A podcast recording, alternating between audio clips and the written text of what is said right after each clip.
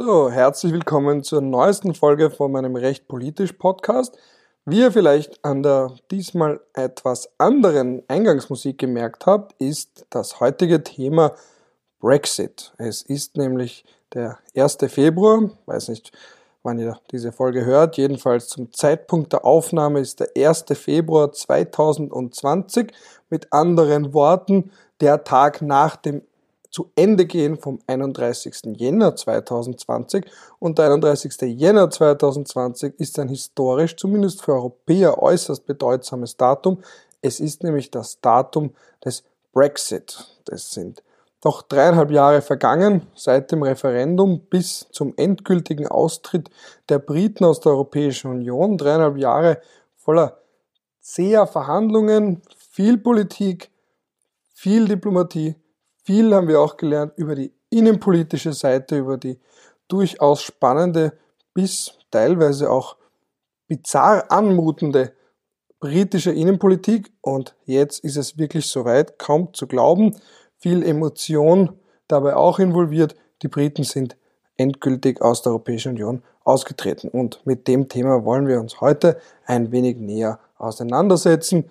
Ich bin Ralf Janik, das ist mein Podcast Recht politisch. Ich sehe mir aktuelle außenpolitische Themen inklusive der EU an, bevorzugt zumindest, und versuche hier ein wenig die rechtlichen und, sofern es notwendig ist, auch politischen und historischen Hintergründe zu geben. Und heute, es drängt sich einfach geradewegs auf, werden wir uns ein wenig mit dem Brexit auseinandersetzen.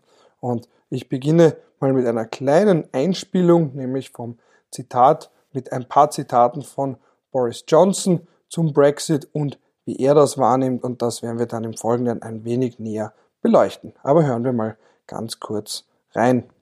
Tonight we are leaving the European Union. For many people this is an astonishing moment of hope, a moment they thought would never come. And there are many of course who feel a sense of anxiety and loss. And then there's a third group, perhaps the biggest, who had started to worry that the whole political wrangle would never come to an end. Man ahnt es schon und Johnson hat es auch entsprechend betont, einer der Hauptgründe für seinen eigenen Wahlerfolg, der ja doch so einige überrascht hat, war schlichtweg der, er hatte eine klare Ansage in Sachen Brexit. Und nach all dieser zehn Verhandlungszeit waren die Briten verständlicherweise schon ziemlich am Ende ihrer diplomatischen Nerven, auch die weitere britische Öffentlichkeit. Und da war dann die Wahl entweder zwischen Corbyn und das war dieses Lager so, mh, hm, ja, man kann sich nicht so eindeutig festlegen, oder Boris Johnson, klare Linie, Brexit is gonna happen. Gar nicht so sehr die Frage, wie jetzt genau und auch die Übergangsphase, das war jetzt gar nicht so die Frage, sondern es war eine klare Ansage dabei. Und wenn man sich ansieht, da die britischen Stimmen oder auch vielleicht den ein oder anderen Briten im Umfeld, im eigenen Umfeld hat, da hat man dann gemerkt, die Leute hatten einfach genug von diesem Hin und Her und vielleicht sogar dieser möglichen Idee, die aber eigentlich wahrscheinlich realistisch nie so ganz im Raum stand, beziehungsweise zumindest nie politisch so offen kolportiert wurde, dass sie im Raum stand, nämlich die Idee vielleicht ein zweites Referendum. Aber am Ende des Tages scheint die britische Öffentlichkeit einfach mit den Nerven am Ende gewesen zu sein. Nicht, dass sie jetzt fertig gewesen wäre, sondern sie hatten einfach genug davon. Sie waren sich des Themas überdrüssig. Und da war Johnson der, der einfach versprochen hat, ich werde das Ding jetzt zu einem Abschluss bringen, ich schaukel das Baby nach Hause. Kann man das überhaupt so sagen? Weiß ich gerade nicht. Ist auch nicht so wichtig. Der Grund, warum Boris Johnson gewählt wurde, long story short, zumindest im Nachhinein der Retrospektive, da weiß man es immer besser. Er hatte einfach eine klare Ansage zu einem Thema, das den meisten Briten schon zum Hals rausgehangen ist. Und jetzt beginnt eben die zweite Phase. Also nach diesem Brexit, wo wir uns so lange gefragt haben, wann wird denn der jetzt passieren, wie wird der eigentlich vonstatten gehen, beginnt jetzt die Phase dessen, was man bezeichnen könnte als aus britischer Sicht dieses Regaining Sovereignty, was auch immer das heißt. Das werden wir uns noch ein bisschen näher heute ansehen. Jedenfalls geht es jetzt einerseits darum, mit der EU auszuverhandeln, was der endgültige Status ist. Das darf man dabei nicht vergessen. Die Verhandlungen davor haben sich darum gedreht, wie die Übergangszeit und die Beziehung in der Übergangszeit zwischen den Briten und der Europäischen Union aussehen muss. Also man kann sich das ungefähr so vorstellen, das ist wie in einer WG. Die WG hat recht lange gut funktioniert, aber irgendwann eben nicht mehr. Vielleicht war ein WG-Mitglied einfach zu schleißig, wenn es gegangen ist um, um die Einhaltung des gemeinsamen Putzplans oder das war das WG-Mitglied, das immer irgendwas in der Spüle gelassen hat oder dass da Sachen abgewaschen hat und dann ist irgendwas immer hängen geblieben im Ausgusssieb. Solche Sachen, was man zum Beispiel aus WGs kennt. Jetzt hat man einen WG-Rat einberufen und gesagt, hey, das funktioniert einfach nicht mehr in dieser WG. Irgendwer muss gehen und auch das Mitglied, das da gehen will, hat auch gesagt, ah, ich halte es mit euch nicht mehr so ganz aus, ich mag euch zwar, aber gemeinsam wohnen ist halt doch was anderes, lassen wir das lieber. Das heißt, man ist jetzt an diesem Punkt angelangt und dann hat man gesehen, oh, der Mietvertrag läuft noch ein wenig. Und um diese Zeit, weil man sich auch sagt, gut, als Student hat man jetzt nicht so viel Geld, dass man gleich sagt, ah, dann zahle ich halt doppelt Miete. Okay, kann ich dann noch, solange der Mietvertrag läuft, da wohnen? Sagen ja, dann sagen die anderen WG-Mitglieder, die noch bleiben in der WG, okay, passt, kein Problem, aber machen wir uns irgendwie was aus für diese Übergangszeit. Und das war schon sehr schwierig auszuverhandeln. Und jetzt könnt ihr euch schon vorstellen, wie das weitergeht, weil wenn wir dieses Beispiel weiter spinnen, geht es jetzt darum, wie ist es dann endgültig. Und da ist dann vielleicht eine WG einfacher, weil man nicht so nahe war.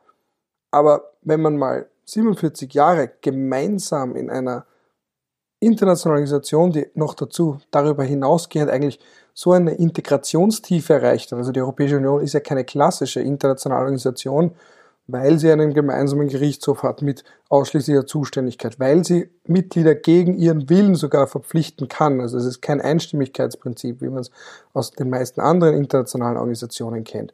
Weil sie so weitreichende Kompetenzen hat, das ist jetzt dann doch ein wenig schwerer als bei einer WG. Das könnte man dann jetzt eher vergleichen mit einer Ehe und mit einer sehr langen Ehe, wo es auch was zu erben gibt, wo es auch Kinder gibt, wo es auch gemeinsames Eigentum gibt, das man zusammen erwirtschaftet hat und da im Idealfall würde man sich da auch verständigen, auch ohne die Hinzuziehung von Anwälten in einer idealen Welt. Das ist auch das, ich habe erst vor kurzem Marriage Story gesehen, ähm, großteils ein guter Film, außer diese unnötigen zwei Slapstick-Szenen, aber das ist jetzt nicht der Zeit und Ort, um darüber zu sprechen. Aber auch da sieht man, ursprünglich hat man sich gedacht, das kann man ohne Anwälte regeln und dann fängt die erste Partei an, sich doch anwaltliche Vertretung zu nehmen, dann zieht die andere nach und auf einmal kommt aus dem ursprünglichen Plan, kommt, ähm, kommt man da vom Weg ab und es endet in einem großen Drama. Mehr sage ich nicht, weil sonst würde ich was spoilern, für alle, die es noch nicht gesehen haben. Aber ein bisschen so um eine Mischkulanz aus WG-Beispiel für die Übergangsphase und dann aber, wenn man sich eigentlich die letztendlichen Verhandlungen ansieht und die Regelung von so vielen Gegenständen, wie man am Ende verbleiben möchte, passt auch das Beispiel ganz gut mit einer langen Ehe, die lange vielleicht ihre Hochs und Tiefs hatte und man könnte jetzt im Nachhinein auch sagen, vielleicht auch ein bisschen darunter gelitten hat, dass beide nicht zu 100% wollten oder zumindest der eine Partner, die eine Partnerin, die Briten nicht zu 100% wollten. Die haben sich immer so ein bisschen gesehen, zugehörig zu den USA. Überspitzt formuliert könnte man da sagen, sie waren ja auch zu einem gewissen Grad bei vielen außenpolitischen Entscheidungen, man denke an den Irakkrieg 2003, so etwas wie der 51. Bundesstaat der USA. Aber am Ende des Tages wollten sie dabei sein, aber halt nicht zu 100 Prozent. Und das ist ja auch das, so sich manchmal immer wieder so Ausnahmen ausbetungen oder eben quergestellt, auch als es um die Bestellung beispielsweise von Jean-Claude Juncker ging, hat man sich da querbestellt. Das ist eines von sehr vielen Beispielen, wo die Briten einen Sonderweg gegangen sind. Aber am Ende des Tages waren sie trotzdem natürlich ein vollwertiges Mitglied und diese Mitgliedschaft ist eben heute zu ihrem Ende gekommen. Und jetzt in der zweiten Phase, noch einmal, geht es eben darum, wie bleibt man letzten Endes, wie verbleibt man letzten Endes? Welche Art von Beziehung möchte man zueinander pflegen? Und da gibt es eben eine Reihe von Optionen. Und jetzt hören wir auch noch ein zweites Mal kurz, was dann Boris Johnson dazu zu sagen hat. The most important thing to say tonight is that this is not an end, but a beginning. This is the moment when the dawn breaks and the curtain goes up on a new act in our great national drama. And yes, it's partly about using these new powers, this recaptured sovereignty, to deliver the changes people voted for, whether that is by controlling immigration or creating free ports or liberating our fishing industry or doing free trade deals or simply making our laws and rules for the benefit of the people of this country. Puh, da steckt jetzt richtig viel drin. Also, wir haben jetzt gehört, Souveränität, Migration bzw. Immigration, Einwanderung, Fishing Rights, ja, Fischereirechte. Da werde ich jetzt übrigens nicht ins Detail gehen, dazu kenne ich mich zu wenig aus. Was man nur an der Stelle sagen kann, ein hochemotionales Thema, das auch bei den Verhandlungen, selbst wenn es nicht so knackig sich präsentieren lässt medial und deswegen vielleicht in der Debatte in der öffentlichen nicht so eine Rolle spielen wird, wird das zumindest auf diplomatischer Ebene äußerst knackig und zu guter Letzt auch Free Trade Deals. Ein paar Worte zu jedem einzelnen von diesen Punkten. Also, erstens zur Sovereignty. Was wir da merken ist, das steht sinnbildlich für einen größeren Trend, den wir schon seit einigen Jahren, wenn nicht sogar Jahrzehnten sehen können, beziehungsweise der sich wahrscheinlich durch die gesamte Geschichte moderner Staaten, sagen wir zumindest mindestens ab dem 18. Jahrhundert zieht. Dieser große Begriff der Souveränität, der im Endeffekt bedeutet, das Vorrecht eines Staates ohne Einfluss, ungebührlichem Einfluss anderer Staaten frei nach innen und auch nach außen zu handeln. Das wäre jetzt eine ganz simple Lehrbuchdefinition, die natürlich an den Realitäten scheitern muss, weil sie dafür natürlich viel zu breit und theoretisch gehalten ist. Was wir aber bemerken in der Rhetorik von sehr vielen Politikern, beziehungsweise so ziemlich jeden Politiker, na, jeden nicht, so weit würde ich nicht gehen, aber von sehr vielen Politikern ist natürlich, dass man immer referenzieren kann auf Souveränität, das hat natürlich ein gewisses Appeal bei der Wählerschaft in jedem Land. Was man damit meint, ist einfach ein Mir san mir, könnte man gewissermaßen sagen. Und darunter fällt auch, vor allem im Kontext der Europäischen Union, natürlich immer die alte Rhetorik bzw. dieses alte Bild, das schon lange besteht, die dort in Brüssel und wir hier zu Hause. Das ist etwas, würde ich schon sagen, eigentlich ganz Normales. Das ist eine fast anthropologisch-politische Grundkonstante, die ja auch sich zieht in Maximen wie dem Subsidiaritätsprinzip, also dem Grundgedanken, dass man, wenn etwas sich lokal auf einer niedrigeren Verwaltungsebene regeln lässt, dann soll man das dort auch machen. Wenn es aber irgendwo sinnvoll erscheint, es auf einer höheren oder einer abstrakteren politischen Ebene zu regeln, dann soll man das dort machen. Das ist auch wieder mal so eine ganz allgemein theoretische Aussage. Praktisches Beispiel wäre, wenn man jetzt sagt, macht es Sinn? Ja, ich bin einer von den Menschen, die macht es Sinn sagen, makes sense. Auch das nur eine Zwischenbemerkung, vor allem wenn wir jetzt über Brexit reden, erlaube ich mir derartig britisch und englisch beeinflusste Sprachveränderungen im Deutschen. Gut, nochmal zurück zum Thema, aber es macht dann Sinn bei Themen wie beispielsweise der einheitlichen Größe von Auto- oder Traktorensitzen zu sagen, das regeln wir doch für die ganze Europäische Union. Da war ja auch von Sebastian Kurz vor ein paar Monaten der Vorwurf, dass die Europäische Union zu viel regelt. Der ist verknüpft mit dem allgemein liberalen Vorwurf, dass Staaten zu viel regeln. Aber wenn man jetzt die EU dafür kritisiert, dann wäre die Alternative, dass wieder jedes Land das selbst regelt. Und dann sind wir wieder zurück in der Europäischen Union der 50er, 60er und 70er Jahre, in der es unterschiedliche Produktstandards gegeben hat. Und da möchte ich ganz kurz erinnern an einen von den großen Fällen aus dem Europäischen Unionsrecht, dem Cassis de Dijon-Fall. Da ging es um ähm, einen Fruchtlikör und ob er nach Deutschland darf, weil er nicht den notwendigen Alkoholgehalt aufgewiesen hat.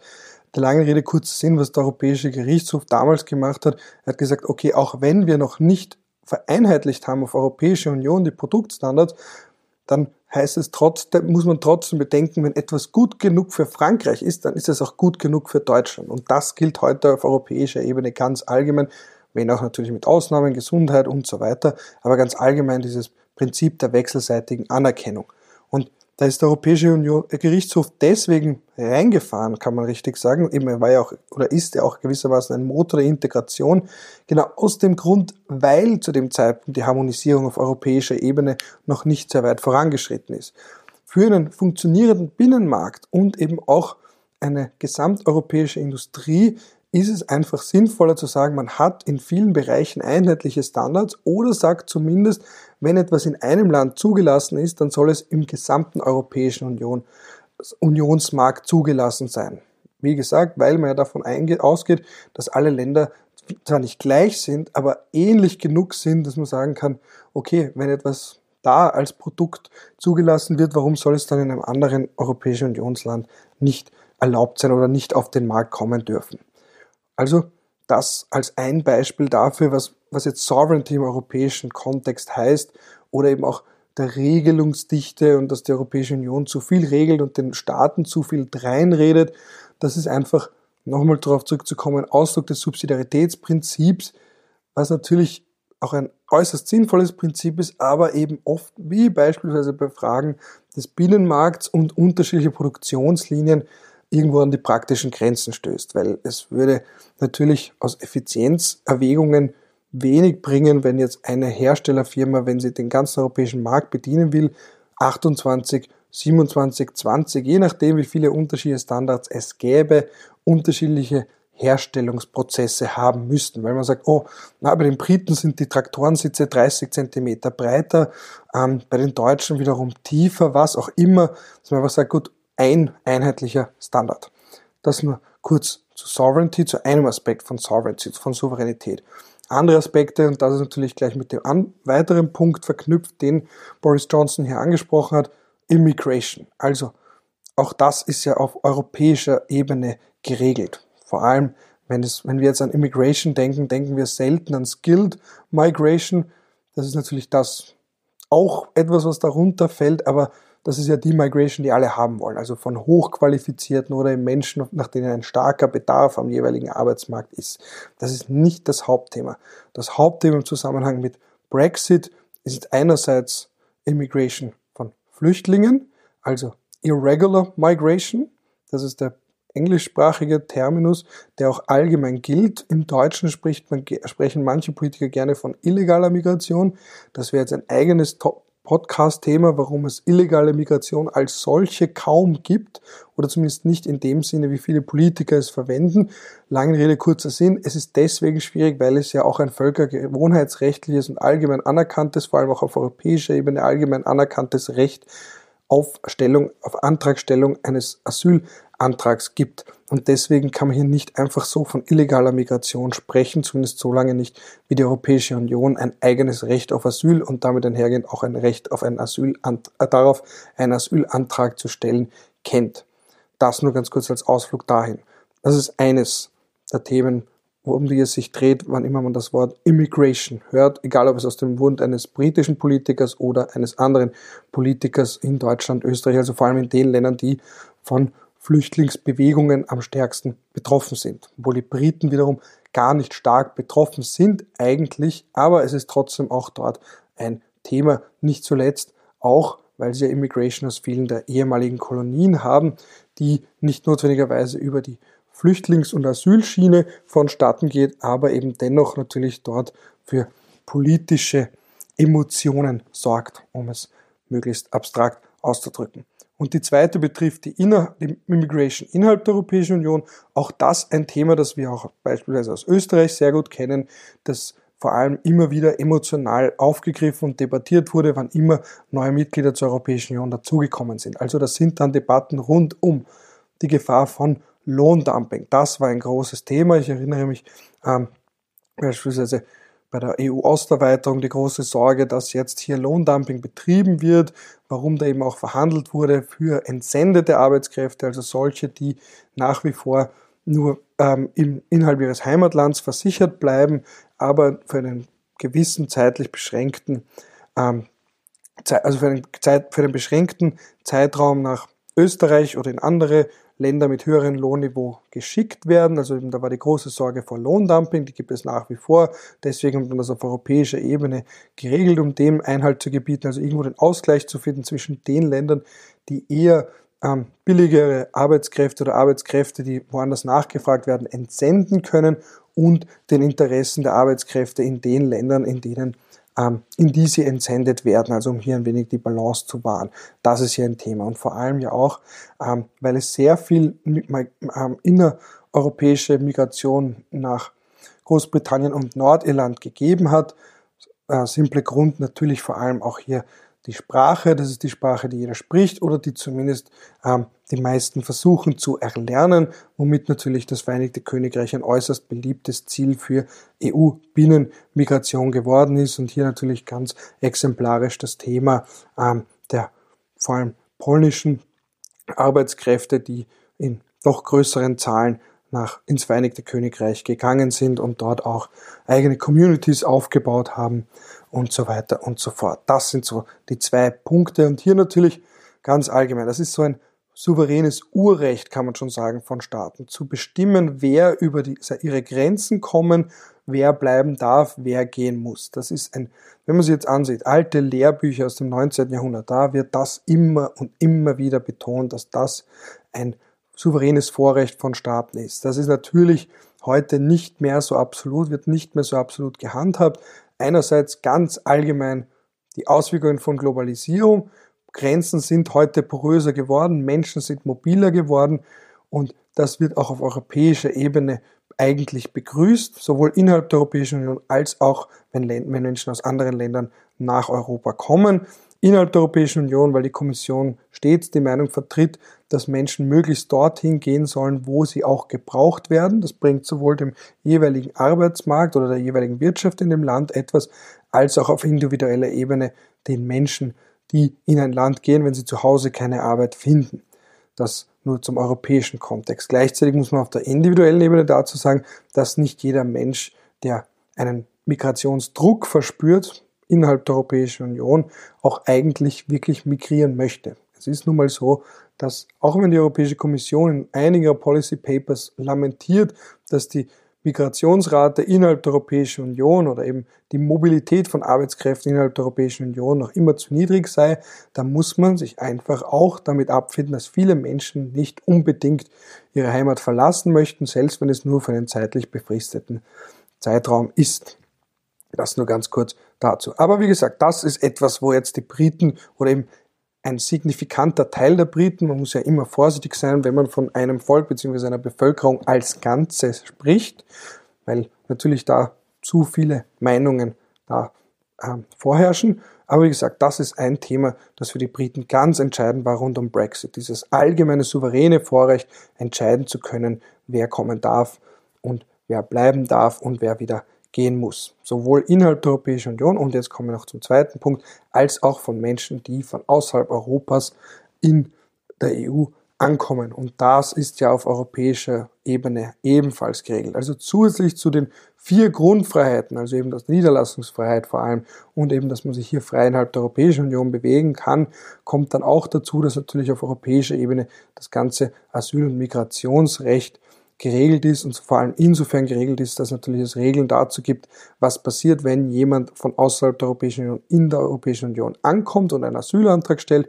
welcher Staat ist zuständig, auch Mindeststandards für Asylverfahren und auch Mindeststandards, wann man denn eigentlich jemanden anerkennen soll als Flüchtling, weil er die Voraussetzungen, die in der Qualifikationsrichte bzw. auf einer allgemeineren Ebene im, in der Genfer Flüchtlingskonvention festgelegt sind. Und das hat hier gewiss auch bei den Briten mit hineingespielt, dass das auch auf europäischer Ebene festgelegt ist, auch wenn es noch nicht so weit ist oder zumindest es oder das nach noch kann man vielleicht auch wegdenken. Man kann sich ja fragen, ob es überhaupt jemals so weit kommen wird, auch wenn es nach wie vor so ist, dass die Mitgliedstaaten, die einzelnen Mitgliedstaaten der Europäischen Union selbst immer noch für die Abwicklung von Asylanträgen zuständig sind. Und was man natürlich auch bedenken muss, dass die Pro-Kopf-Zahl von Asylwerbern im Vereinigten Königreich wesentlich niedriger liegt als beispielsweise in und schon lange wesentlich niedriger liegt als beispielsweise in Deutschland in den letzten zwei Jahren oder eben schon sehr lange auch in Österreich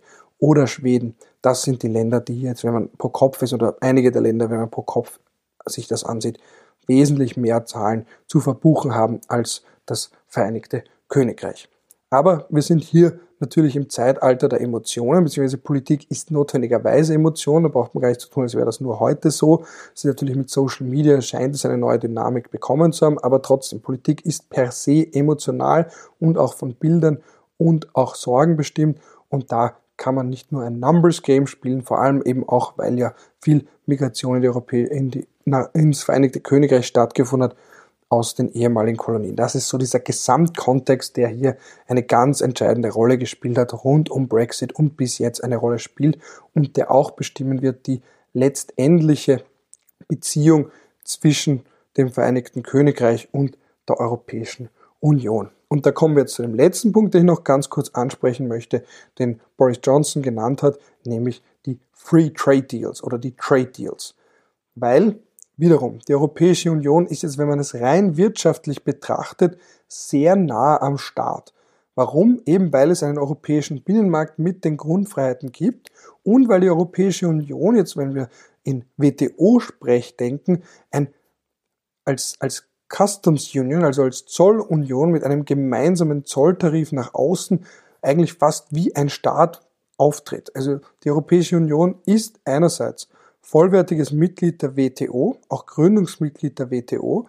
Alle Mitgliedsländer der Europäischen Union werden von der Europäischen Kommission vertreten auf Ebene der WTO, der Welthandelsorganisation, also wirklich auf globaler wirtschaftspolitischer und wirtschaftsrechtlicher Ebene.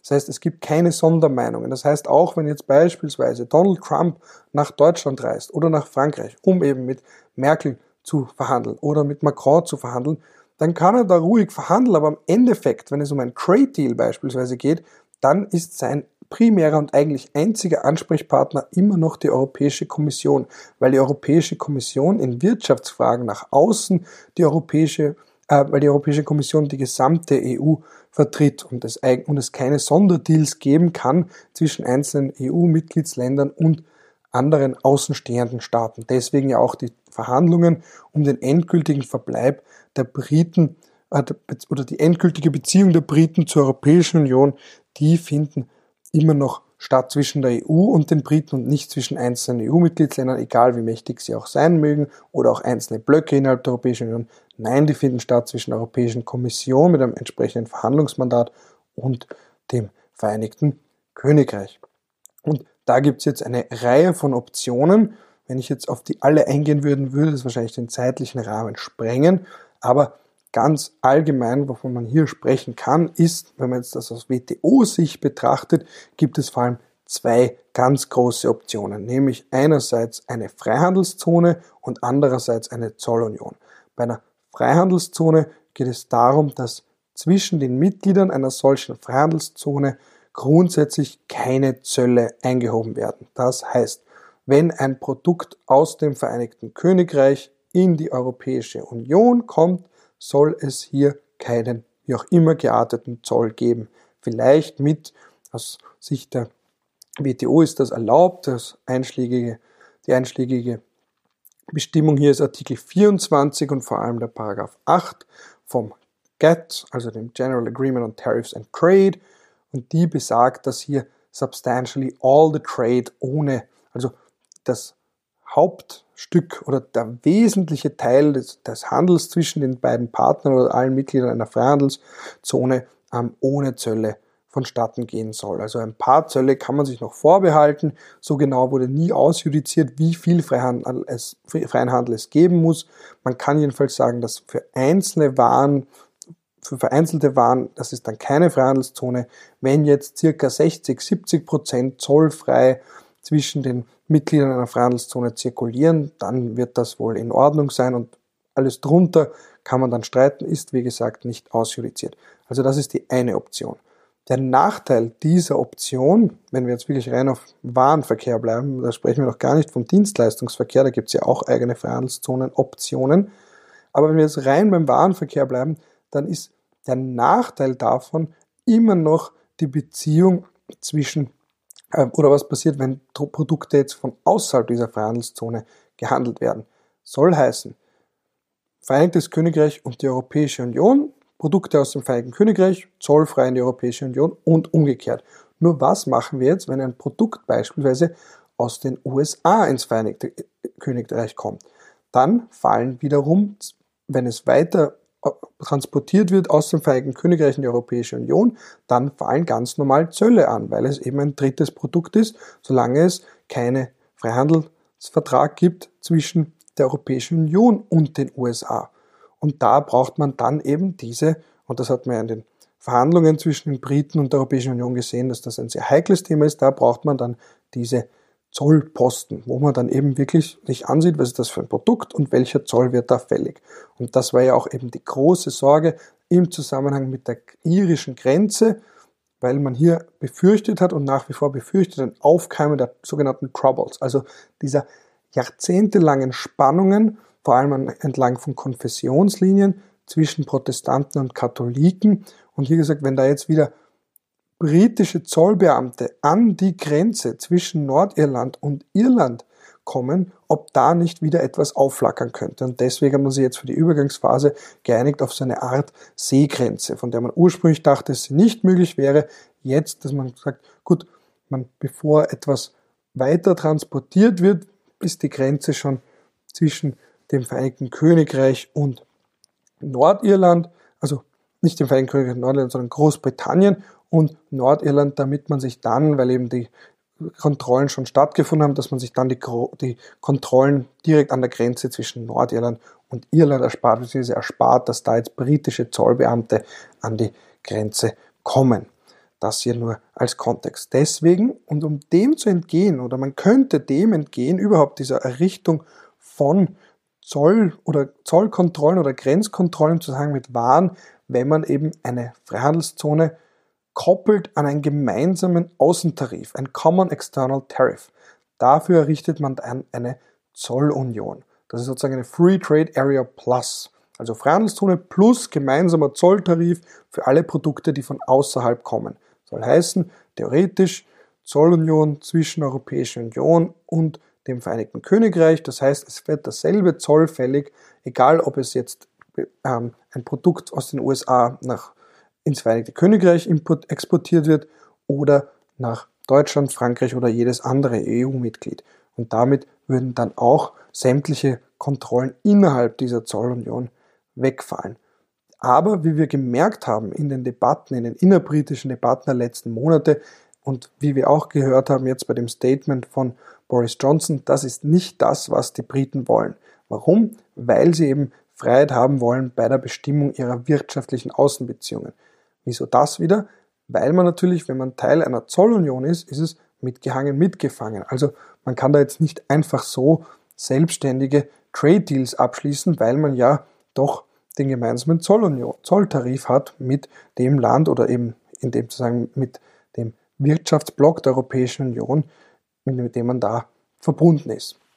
Deswegen ist das zurzeit jedenfalls wesentlich realistischere Szenario eine Freihandelszone zwischen den Briten und der Europäischen Union, weil damit haben die Briten dieses für sie oder zumindest für einen signifikanten Bevölkerungsanteil und der derzeitigen Regierung so wichtige Recht oder die freien Möglichkeiten, Trade Deals mit anderen Ländern abzuschließen. Das können jetzt beispielsweise sein natürlich die USA, die scharren schon in den Startlöchern, um Verhandlungen möglichst bald aufzunehmen. Donald Trump hat auch schon mehrfach geäußert, seine Bereitschaft mit den Briten zu verhandeln.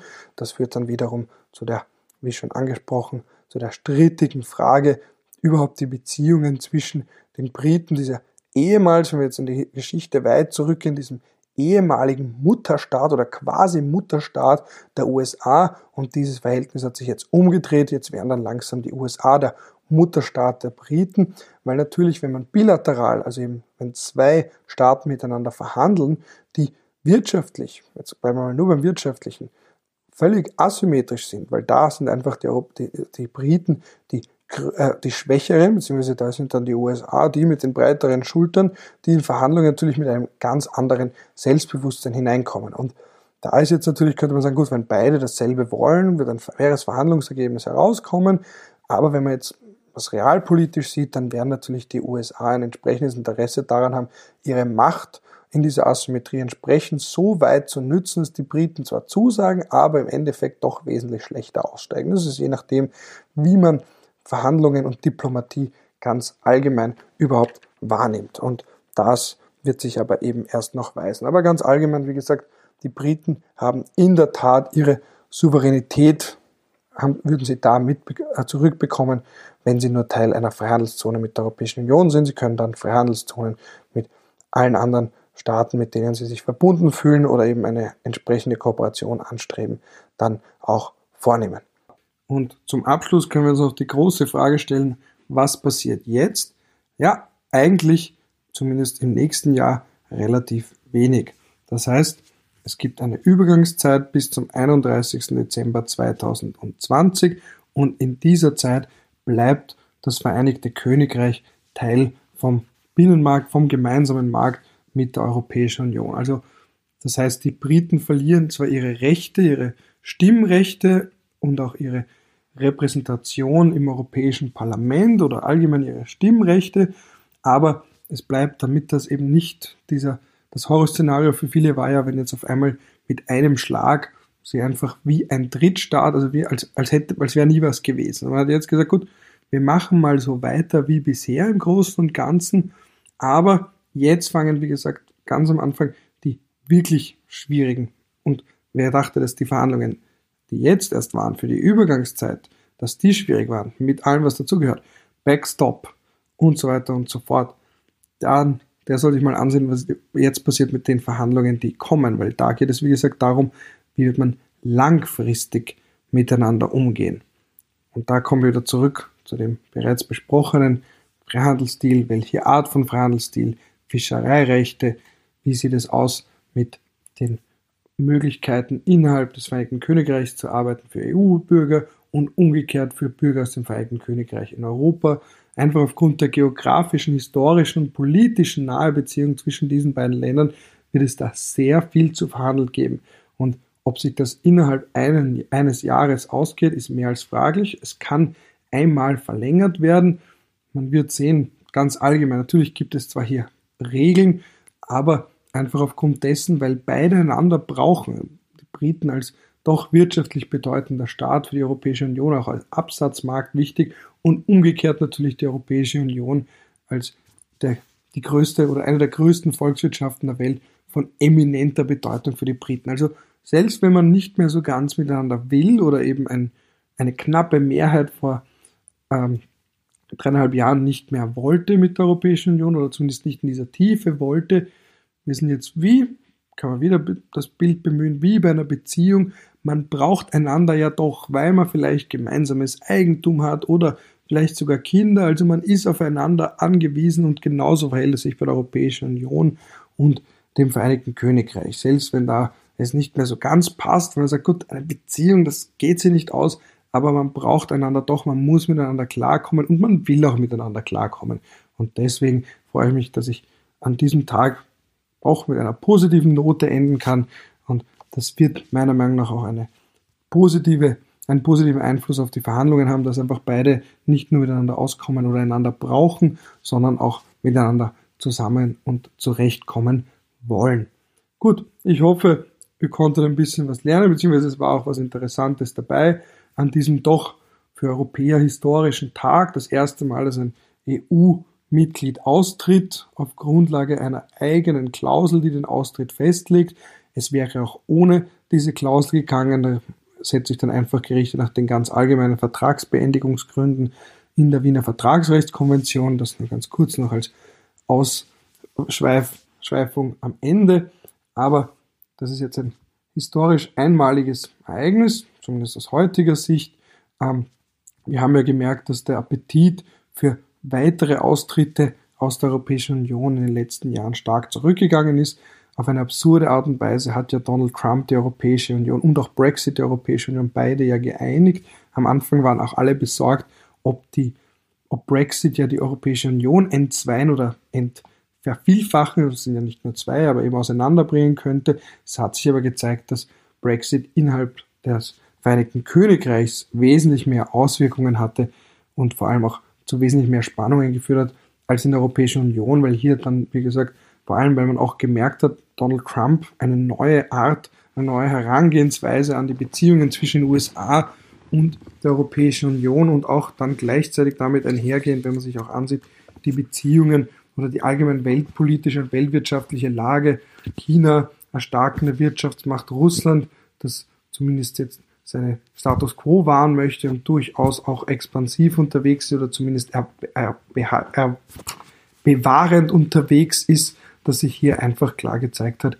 dass viele Länder zu dem Schluss gekommen sind, vielleicht sind sie jetzt nicht jetzt über Nacht zu glühenden Europäern, um diese Phrase zu bemühen, geworden, aber doch irgendwann haben sie viele Länder und Regierungen erkannt die Notwendigkeit, auf europäischer Ebene zusammenzuarbeiten, um auch weltpolitisch und weltwirtschaftlich bestehen zu können. Und ganz zum Schluss noch eine klitzekleine Anmerkung. Das mag ein bisschen besser wie es rübergekommen, aber weil es mir doch mehrmals aufgefallen ist. Bitte zu unterscheiden zwischen Großbritannien und dem Vereinigten Königreich. Das Völkerrechtssubjekt, also der Staat, der Austritt ist das Vereinigte Königreich bestehend aus Großbritannien und dem und Nordirland. Wenn man jetzt sagt, dass, die, dass Großbritannien ausgetreten ist, dann würde man die Nordiren ein wenig vergessen.